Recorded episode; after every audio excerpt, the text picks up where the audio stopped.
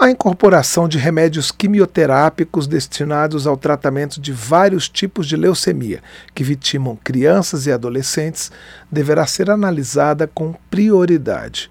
É o que determina um projeto aprovado pela Comissão de Saúde da Câmara. Em caso de aprovação desses medicamentos pelo órgão responsável, eles deverão ser disponibilizados imediatamente no Sistema Único de Saúde, o SUS.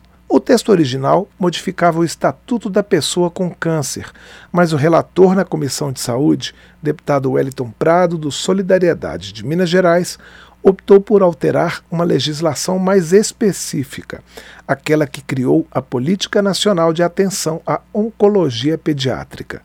O autor da proposta original o ex-deputado Geninho Zuliani justificou a proposição informando que as leucemias representam de 25 a 35% dos cânceres infantis e atingem principalmente a faixa etária de 1 a 4 anos.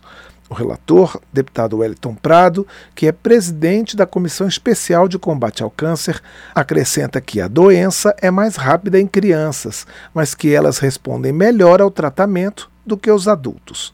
Ele afirma que 80% dos casos têm chance de cura se o tratamento correto for adotado. A oferta de quimioterapia, de medicamentos de última geração para o tratamento, remédios comprovados que sejam eficazes, depois da incorporação, tem que ser fornecidos de forma imediata para que essa criança não possa esperar. Isso pode significar a vida ou a morte. A proposta ainda precisa ser examinada pelos integrantes das comissões de Finanças e Tributação e de Constituição e Justiça Justiça e não precisa passar pelo plenário. Da Rádio Câmara de Brasília, Cláudio Ferreira.